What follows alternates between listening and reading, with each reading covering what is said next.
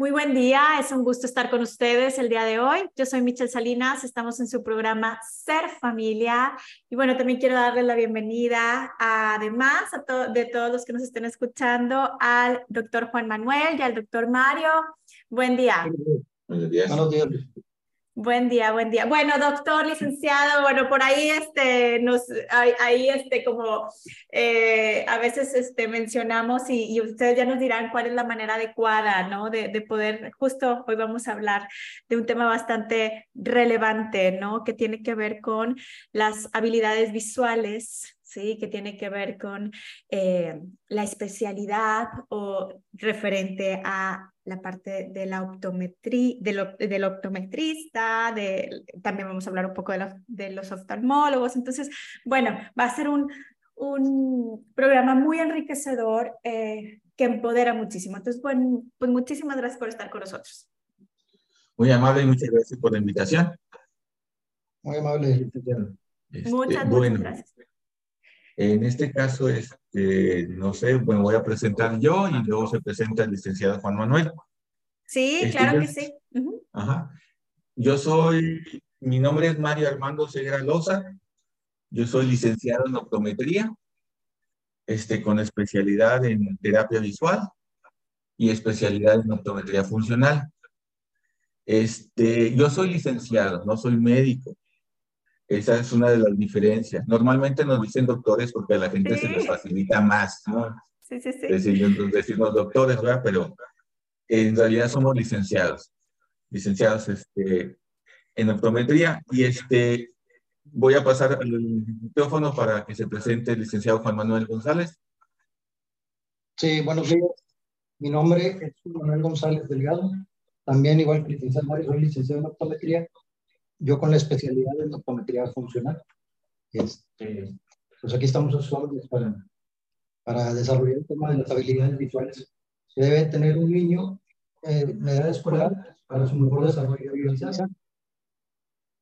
Muy bien, muchísimas gracias, muchas, muchas gracias ahí por, por presentarse. Yo también ahí como eh, eh, añadiría a ello es que tienen amplia experiencia. Yo por aquí veo sus currículums y toda su experiencia y tienen amplia experiencia en trabajar con niños, con familias, ¿sí? Para acompañar en gran medida con ya muchos años de experiencia, ¿no? Más de 15 años de experiencia en la práctica y manejan una óptica, que se llama óptico ceguera, sí, por ahí muy, muy conocida, pero además de, ser como, como una óptica, también hay como muchísimas cuestiones que se pueden ver, que se pueden trabajar con muchas herramientas que ustedes ayudan y acompañan. Entonces, por ahí nos van a, eh, nos van a compartir más al respecto referente a esto, ¿no? De los, del diagnóstico y tratamiento adecuado, ¿no? Para todo lo que tiene que ver el área visual, ¿sí?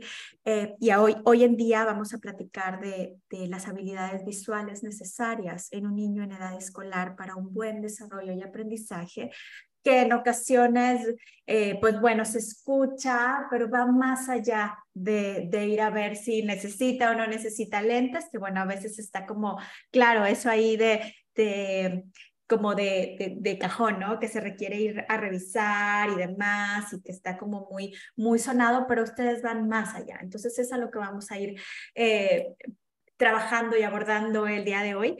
Eh, me refiero trabajando porque, pues, bueno, nosotros vamos a ir como viendo, ay, wow, todo lo que se puede trabajar, ¿no? Referente a ello, todo lo que se puede hacer, todo lo que se puede conocer. Regresamos a este su programa Ser Familia. Yo soy Michelle Salinas, estoy con el licenciado Mario Ceguera y el licenciado Mario Armando Ceguera hablando sobre las habilidades visuales necesarias en un niño en edad escolar y justo nos estaban compartiendo la diferencia entre salud ocular y salud visual, entre un oftalmólogo y un optometrista, en la cual, eh, pues bueno, nos da mucha claridad el saber, ah, ok, o sea, no todo tiene que ver con lentes, ¿no? No todo tiene que ver con lentes, tiene que ver con signos, con síntomas, con situaciones en las cuales a veces los niños, pues pues ahora sí que como así han tenido sus habilidades visuales a lo largo de su vida, consideran que son, pues así es, ¿no? Que es como una, pongo entre comillas una normalidad o lo hacen como, ah, bueno, así es, así se ve, así se interpreta la información, pero hay, hay maneras de poder detectar, ¿no? Cuáles son eh, las habilidades necesarias y qué signos hay que detectar. Entonces, eh, pues, ¿quiénes son como los idóneos para ir notando, además de los especialistas, pues hay maestros alrededor, papás y bueno, los mismos niños en ocasiones lo mencionan, pero muchas otras, pues quienes estamos alrededor de esos niños podemos eh, notar algunas cuestiones para poder ahora sí que referenciarlos a un optometrista que ustedes nos van a ir compartiendo. Entonces me encantaría que ustedes eh, nos compartieran cuáles son estas habilidades necesarias para un buen desarrollo o un desarrollo óptimo en el aprendizaje en la etapa escolar, ¿no? Muy bien. Bueno, en este caso, este, quisiera hacer un preámbulo y luego, este, licenciado Juan Manuel, hablaría un poquito de lo que comentó de los síntomas. Ok. De, de, la detección de eso, de que usted dice que los maestros empiezan a tener algunas inquietudes con los, con los este, niños o los, los alumnos. Este, en este caso, nosotros este, como licenciados en optometría, necesitaríamos evaluar algunas cosas que sí, como lo mencionó, son habilidades. La primera y primordial es la claridad. O sea, si el niño está viendo bien o no está viendo bien. O sea, si requiere anteojos o no. este, esa es normalmente la que vienen todos los papás. Este, pero al detectar que el niño está viendo bien, esto no quiere decir que esté aprendiendo bien por medio de la visión. Porque la visión es un proceso aprendido. O sea, la visión, yo nazco con, el, con los ojos sanos, pero eso no quiere decir que aprenda a ver. Porque normalmente el proceso de, de la visión es un proceso que se va dando en el desarrollo, como muchas cosas, más o menos entre los cero y los seis años. Entonces es un proceso que se va dando, que se va dando y se van aprendiendo muchas cosas como la motricidad, la audición y demás. Así la, la visión se va dando.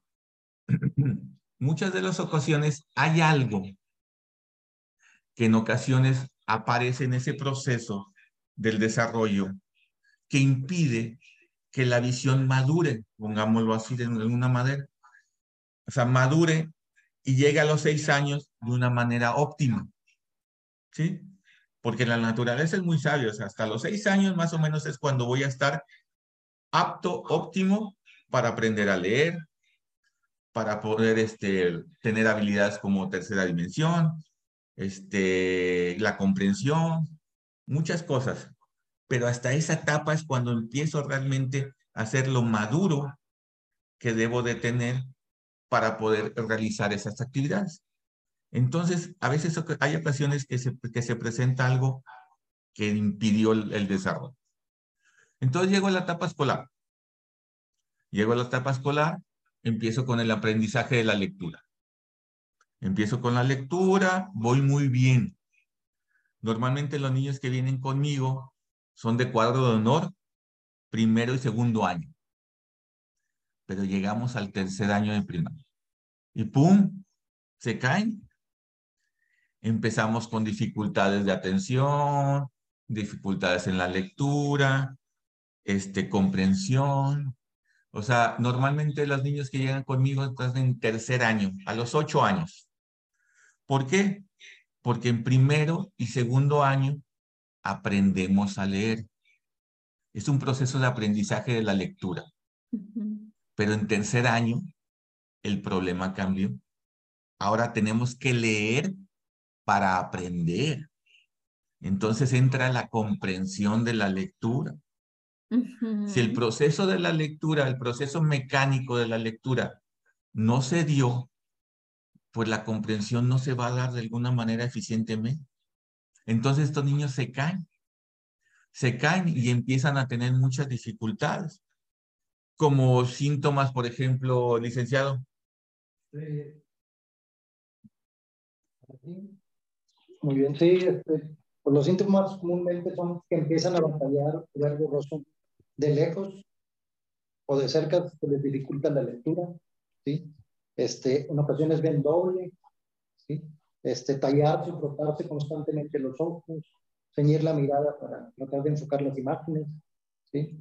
Este, a veces aparece lagañas secreciones porque constantemente se están tocando los, los ojos, este, parpadeo continuo, este, acercarse las cosas para, para leer, ¿sí? Este, tener mucho o excesivo movimiento de la cabeza para tratar de ubicar las cosas, confundir letras, números, este, invertir las palabras, este, se está cubriendo a veces un ojo para sentirse más cómodo y más a gusto al momento de estar utilizando su visión, este, sensibilidad a la luz, manifiestan, este, pues no les gusta leer o evitan cualquier tipo de actividad que les hacer esfuerzo o trabajo, ¿sí? Como decía el licenciado Mario, baja comprensión en la lectura, ¿sí? Fruncir el ceño, ¿sí? Este, escribe o dibuja mal y, no, no sabe el por qué. A veces se pierde en la línea o en la cuadrícula cuando están este, escribiendo. Entonces, este, la coordinación motor, motora es débil, esto lo analizamos. A veces cuando están practicando alguna actividad deportiva, también se les dificulta, por ejemplo, atrapar una pelota, ¿sí? O si están jugando fútbol, este, poder este, controlar esa misma pelota, les cuesta dificultad. Entonces, estas son las series de, de signos y síntomas que vemos nosotros en, en, un paciente con estas dificultades. Y, este, y bueno, se la pasan el mayor tiempo en la escuela, entonces para nosotros es muy importante que el, que el maestro identifique este tipo de casos de niños porque a veces los dejan o simplemente los mandan a clases de apoyo. Y en las clases de apoyo tampoco quieren trabajar. ¿Por qué? Porque no le han resuelto el problema principal. Este, cómo están sus habilidades visuales para poder hacer esas actividades. Y todas estas actividades pues son escolares y a veces el niño se la pasa en la escuela cuatro o cinco horas y en la tarde otras dos, tres horas tratando de hacer la tarea. Entonces invierten mucho tiempo en, en esto. ¿Por qué? Porque les cuesta esfuerzo y trabajo. Entonces hay que identificar los síntomas y este, referirlo con, con el especialista. Claro. Claro, y aunado a estos signos y síntomas, pues también se dan como la, esta otra parte que son las habilidades necesarias, ¿no? O sea, los niños necesitan habilidades para eh, poder tener un desarrollo óptimo en el aprendizaje, sí, en esa comprensión. ¿Cuáles son? Ahorita mencionaron algunas, ¿no? Como esta parte de comprender, no solamente leer, ¿Hay algunas otras que necesitemos conocer o, o, como ampliar de estas habilidades necesarias para un buen desarrollo en el aprendizaje eh, en la etapa escolar? Y hay una muy interesante. Ajá. Este, y muy simple, y no la valoramos y no le damos la importancia que debe tener. Ajá. Hay algo que se llama motilidad ocular. La motilidad ocular comprende de tres cosas. Son movimientos oculares. Unos son seguimientos, otros se llaman sacádicos y otros se llama fijación.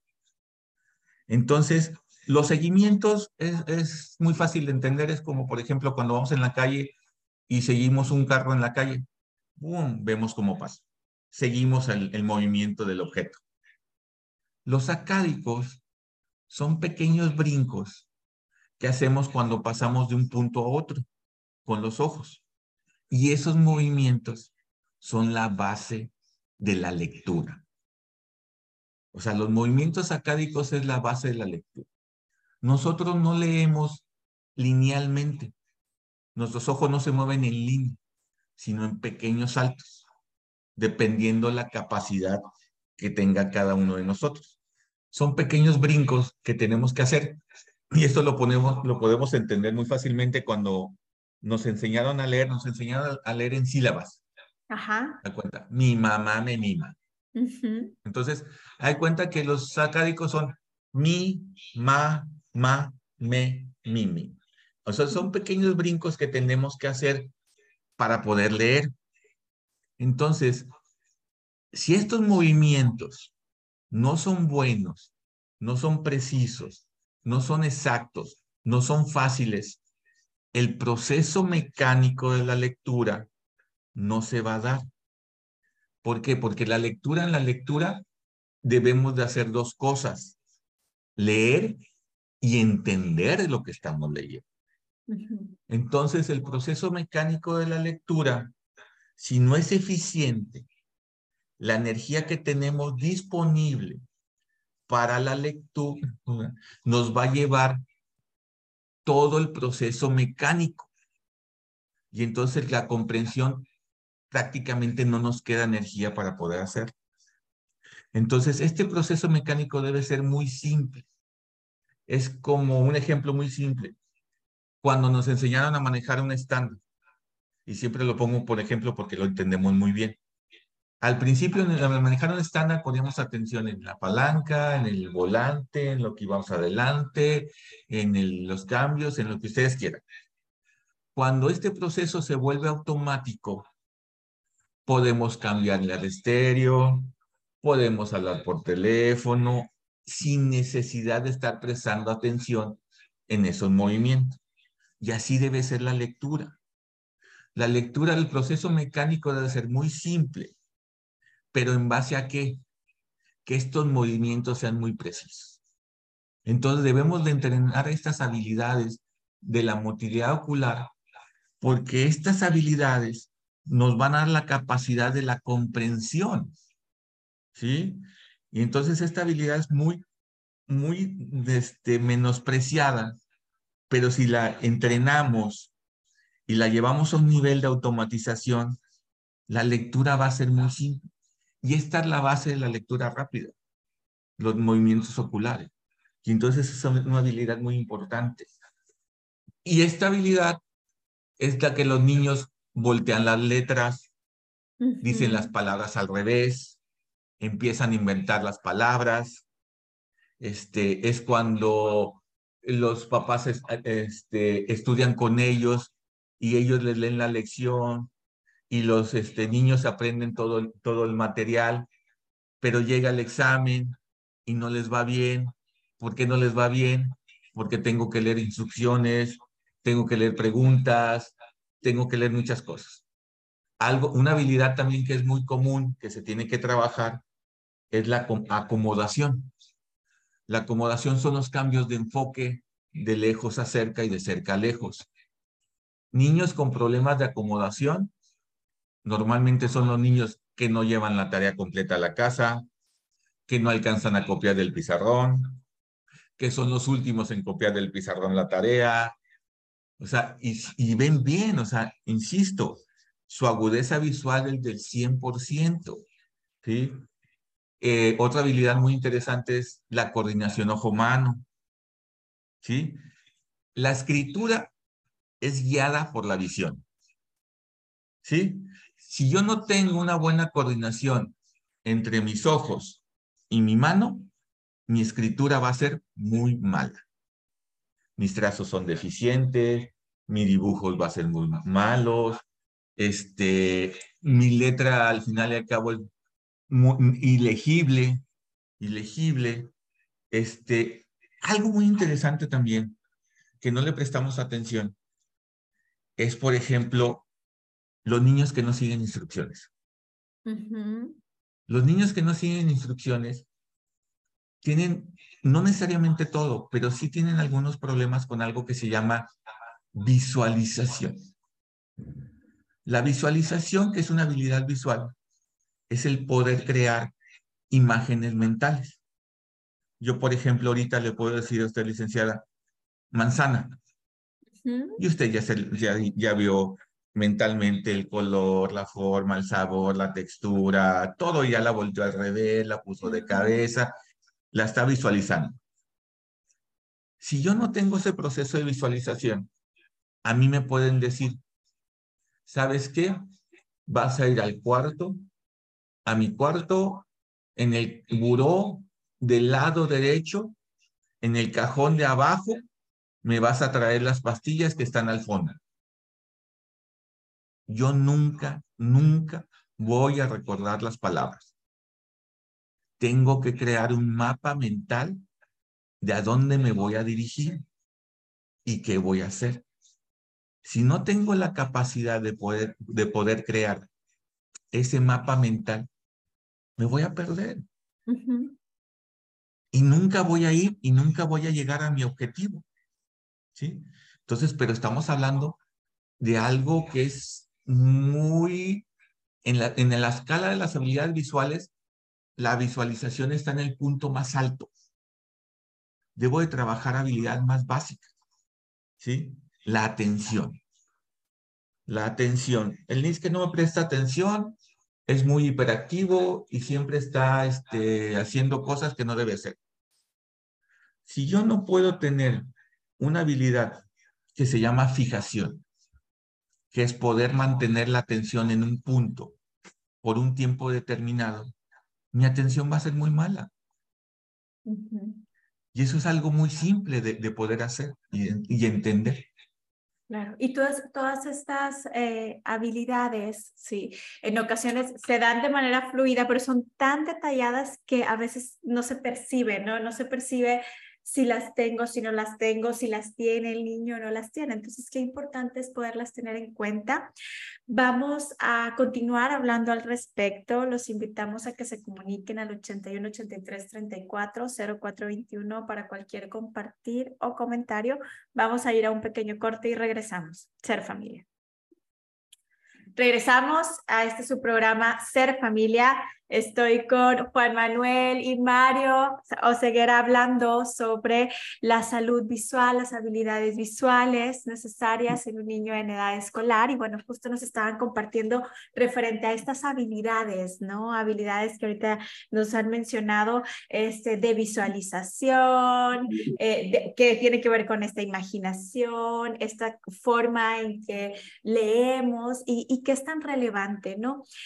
Y aunado a ello, a estas habilidades, a veces se pueden confundir con otros, eh, pongo entre comillas, como diagnósticos o síntomas en los cuales a veces se pueden hacer más allá de tener un, una dificultad o un problema con matemáticas, ¿verdad? O con la lectura, quizá es como, es en la parte visual y, por más eh, trabajo y por más planas y por más eh, repeticiones y por más tratamientos, me refiero con las maestras y demás, pues bueno, el, ir a la base de las habilidades es relevante. Cuéntenos cómo, cómo ustedes eh, pudieran compartirnos más, más de estas habilidades y cómo a veces se pueden eh, como diagnosticar de otras formas cuando es una cuestión visual. No sé si nos pudieran compartir.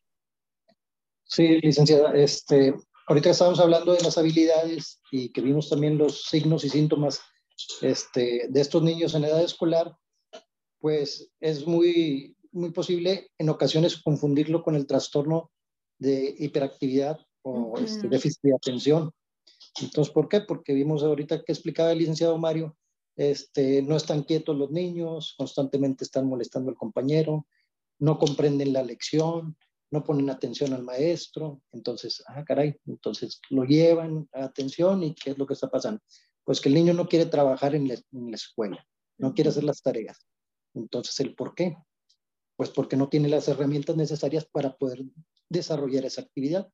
Y es ahí donde nosotros hacemos la evaluación del sistema visual de los niños para determinar si el, aspecto es porque carece de que estén bien desarrolladas esas habilidades o realmente tiene el trastorno de, de déficit de atención. Entonces, es lo que nos hemos topado. Hay en ocasiones que están mal diagnosticados y el problema es visual. O puede pasar también que tienen el trastorno y también tienen esa deficiencia de esas habilidades. Entonces, lo que nosotros hacemos es evaluar a ese niño y darle las herramientas necesarias para que pueda trabajar más eficientemente en la escuela. Eso es lo que, que evaluamos nosotros, el sistema visual, las habilidades que comentó el licenciado Mario, y, este, y, que, y que el niño pueda tener herramientas para, para él mismo salir adelante. Y en este caso es interesante, licenciada, porque lo que yo conozco del, del, diagnóstico del déficit de atención es una serie de síntomas que van este, palomeando, ¿no? Entonces, al determinar, ¿tiene tantos síntomas? Pues sí, es diagnosticado con déficit de atención. Pero muchos de esos síntomas están muy, muy relacionados tanto auditivamente, visualmente, motrizmente. Entonces, cuando se trabaja en esas áreas, se van quitando esa sintomatología y el diagnóstico empieza a eliminarse de alguna manera. Entonces es muy, muy importante de lo que yo he escuchado, porque yo no soy el experto, pero de la gente que los, de los psiquiatras y psicólogos que primero se tiene que trabajar el aspecto sensorial del niño y cuando ya este se ha, trabajado y está bien y sigo teniendo dificultades en la atención, entonces sí puede hacer un déficit de atención. Pero si ya, si tengo problemas en, el área sensorial, primero debo de trabajar el área sensorial y, y, este, y llevarla al nivel que debe de estar. Entonces, es muy importante trabajar holísticamente, o sea, globalmente al niño, o sea, dentro de todas las áreas, dentro de todas las áreas, para poder darle las herramientas necesarias. ¿Para qué? Para el aprendizaje. Claro, claro. Y, y bueno, eh, esta, esta manera de trabajar como de una manera de, multidisciplinaria en diferentes áreas, de manera holística, eh, pues es el, el, hacer equipo, ¿no? El hacer equipo y en este caso con un eh, licenciado en optometría, una licenciada en optometría, ayuda mucho, ¿verdad? Cuando, eh, y bueno, también en ocasiones, bueno, con un oftalmólogo. Cuéntenos, eh, ¿cuándo debo de ir a atender a mi, a mi hijo o a mi hija con un especialista en la licenciatura en optometría y cuando con el médico oftalmólogo, ¿cómo es? O sea, como ustedes que están en este mundo de la optometría, ¿cómo es? ¿Cómo es un tratamiento? ¿Cómo se da como para poder clarificar y dar, brindar esta confianza necesaria de, mira, esto, eh, eh, esto es todo el mundo de la optometría y bueno, ¿cuándo se va con un oftalmólogo? Sí, licenciada. Este, regularmente, ¿cuándo acudir con un este, médico oftalmólogo? Cuando el caso es en cuanto a una patología o una enfermedad ocular. Entonces, eso es lo que debe evaluar el, el oftalmólogo. Si hay, este, por ejemplo, una enfermedad común que es la conjuntivitis, pues sí hay que referirlo con el oftalmólogo. ¿Para qué? Para que le atienda este, médicamente, ¿sí? Con, con gotas o lo que requiera de tratamiento el niño, el paciente, ¿sí? Cuando ya todo lo que hablamos ahorita de signos y síntomas hay que acudir con el licenciado en optometría cuando vemos que tiene problemas aún y que el médico oftalmólogo haya diagnosticado que el niño está totalmente sano, que su globo ocular está en excelentes condiciones, que su agudeza visual está correcta y que no requiere ningún tipo de lente. Entonces, es cuando hay que ir con el licenciado en optometría a que haga una evaluación completa. Porque nos topamos que a veces este, llega el, el papá y dice, bueno, pues déjame lo llevo a la óptica. Y en la óptica comúnmente le agarran y le dicen, este, ah, el examen es por computadora. Sí. Entonces la computadora no evalúa todo lo que evaluamos nosotros. La computadora nada más evalúa un aspecto pequeño que es la parte refractiva, si ocupa o no graduación. Entonces ahí donde le dicen, no, pues también lo llevé a checar a una óptica y este, me dijeron que está bien el niño, ¿sí? Pero ¿por qué no desarrolla en la escuela? ¿Por qué no aprende? Es porque todo lo que platicamos ahorita no está trabajando correctamente. Las habilidades se pueden desarrollar, ¿sí? Con entrenamiento. En este caso, ¿qué es? La terapia visual. Entonces aquí le va a extender un poquito más el tema de lo de la terapia visual el licenciado Mario. Cómo se maneja y cómo se trabaja eso. Ok. Es muy relevante lo que dijo el, el licenciado Juan Manuel. En este caso, no todos los optometristas, desafortunadamente, este, hacen lo que conocemos nosotros como optometría funcional, que es la especialidad que tenemos el licenciado y yo. Este, se quedan en lo mismo a veces de lo que es el, el oftalmólogo. checamos agudeza visual y se acabó. Entonces, la optometría funcional es eso, ver la función, la función del sistema, evaluar todas las habilidades, más o menos un examen nos, nos conllevan tiempo como unos 45 minutos o a una hora. Se evalúan alrededor de 30 habilidades visuales. Este, se entrega un reporte por escrito, eh, se da un diagnóstico y en base a ese diagnóstico se hace un tratamiento.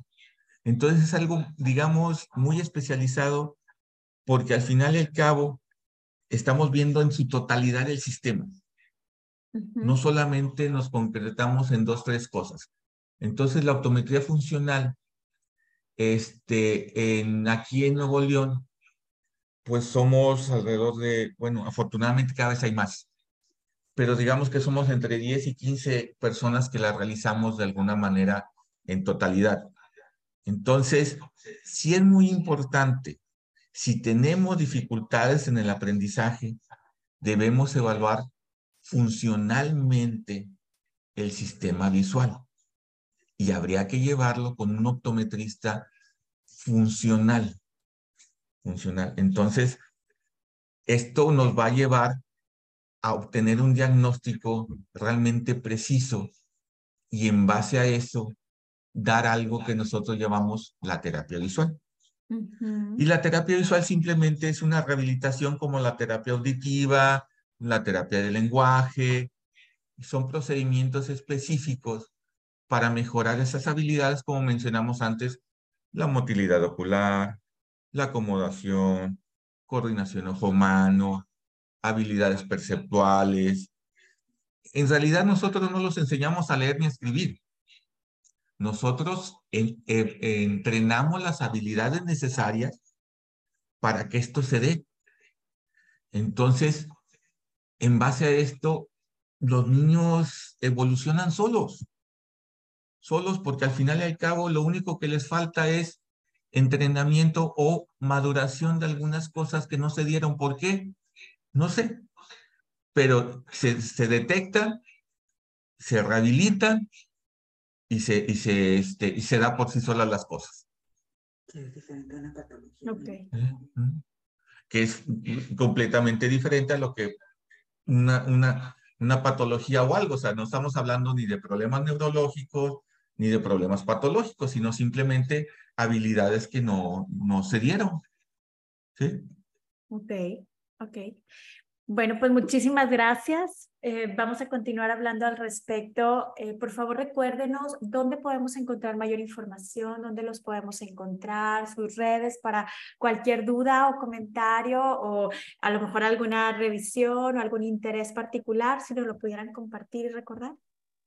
Sí, licenciada. Este, mi página web es www.cevisuales.com o puede ser www.opticaplus.com. Sí, y en Facebook aparezco como Óptica Plus, con doble S. Okay. Este, y mi WhatsApp para agendar citas es 8128 70 05 15. Ok, muy bien, muchísimas gracias. El, mis datos son, en Facebook es óptica o ceguera, country. Y mi WhatsApp es 81 17 92 55 79. Muy bien, muchísimas gracias. Y bueno, si alguien tiene algún compartir, se puede comunicar al centro SICRE al 81 83 34 0421. Vamos a ir a música y regresamos. Ser familia. Regresamos a este su programa Ser Familia. Yo soy Michelle Salinas, estoy con Juan Manuel y Mario Oceguera hablando sobre eh, las habilidades visuales necesarias en un niño en edad escolar y pues nos han ido clarificando ¿no? la diferencia entre ir con un oftalmólogo, con un optometrista, a una óptica incluso, ¿no? Como estas diferencias que tienen relación, pero sí es como caminos o vertientes diferentes, que en su mayoría el, fin es el bienestar visual y en la vida, ¿no? Y en el aprendizaje. Eh, sin embargo, pues es, tiene como su relevancia cada uno, ¿no? Entonces me encantaría que eh, que ustedes eh, nos compartieran cuáles son como este, este mensaje o estos este mensaje o estos mensajes que quieren darnos a conocer con, con todo lo que nos han ido compartiendo y, y el beneficio, los beneficios para un niño en etapa escolar de tener un sistema visual eficiente, una salud ocular, visual sana y, bueno, pues me encantaría que cada uno nos diera su perspectiva de, de, estos beneficios em, que nos puede dar y, algún mensaje ¿no? que cada uno nos quiera otorgar. Sí, licenciada. Este, bueno, la importancia que vemos nosotros en, desarrollar estas habilidades desde niños es que eso influye en la vida futura.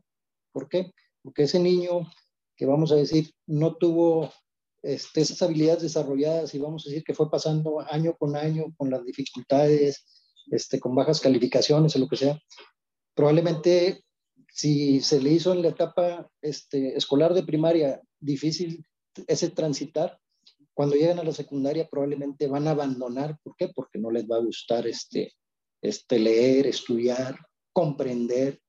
Entonces a veces truncan este, una carrera porque simplemente no se pudo desarrollar esas habilidades visuales. Entonces, nos en muchos casos, esa gente a veces abandona la escuela y ¿qué es lo que hace? Que se va a trabajar en este, una empresa de operario. Y resulta que ahora las actividades este, desarrolladas en la industria son muy visuales. Y ahí le dicen, oye, pues no tienes la capacidad de hacer esto. ¿Por qué? Porque influye el sistema visual en que no, puede, no va a trabajar tampoco eficientemente, por ejemplo, para soldar pequeñas piezas este, de operario. Entonces, por eso es importante darle las herramientas para que puedan desarrollarse mejor y este, en su vida futura o en su vida profesional también va a influir. Entonces, sería todo de mi parte. Este, buen día. Gracias. Muy bien, licenciada. Bueno, yo quisiera terminar con una pequeña reflexión. La reflexión es la siguiente.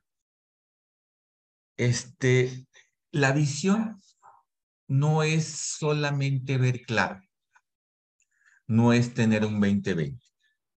La visión va mucho más allá de eso. La visión en sí, como definición, es entender lo que estamos viendo es darle un significado cognitivo a las entradas sensoriales que obtenemos por medio de la visión. La visión es un proceso que nos va a ayudar a resolver la mayoría de los problemas que tengamos en la vida, ¿sí? Y es un proceso que se aprende, ¿sí? Y que se desarrolla. Y por lo tanto puedo tener dificultades, ¿sí?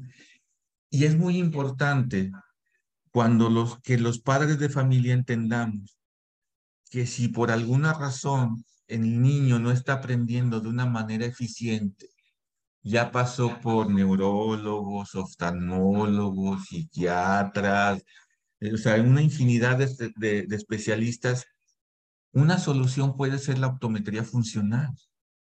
La optometría funcional puede ser algo que les ayude a mejorar las habilidades dentro del sistema visual y por lo tanto obtener y desarrollar el sentido más importante del ser humano, por el cual vamos a aprender la mayor cantidad de cosas en la vida. Y esto nos puede ayudar a ser más eficientes. De hecho, el, nuestra, nuestro oficio o nuestra profesión se oye medio exagerado, pero es hacer a las personas más eficientes. Esa es la, obligación de un, de un, licenciado en optometría.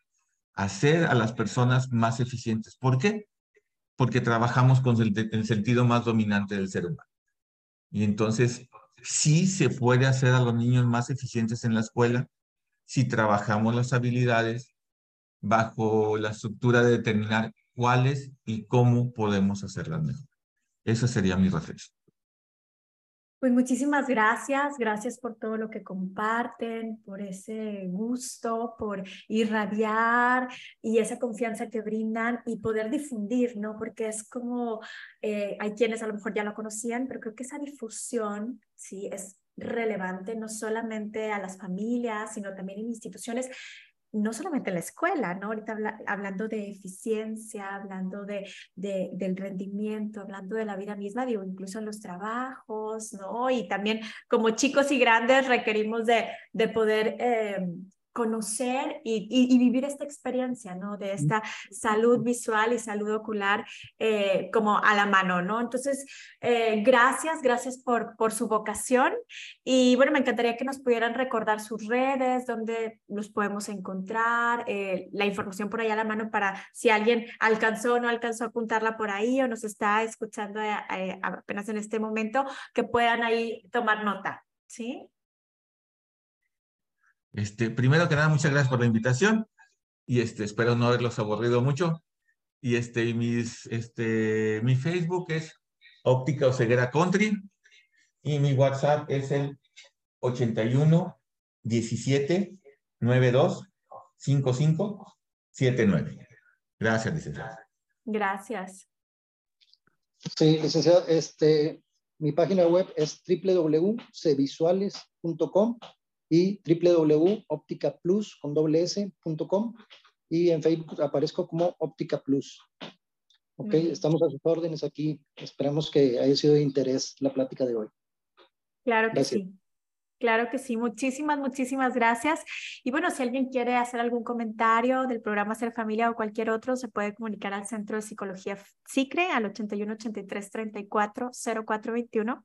Y bueno, pues muchísimas, muchísimas gracias por haber coincidido el día de hoy. Los esperamos el siguiente miércoles en este su programa Ser Familia. Muchas gracias.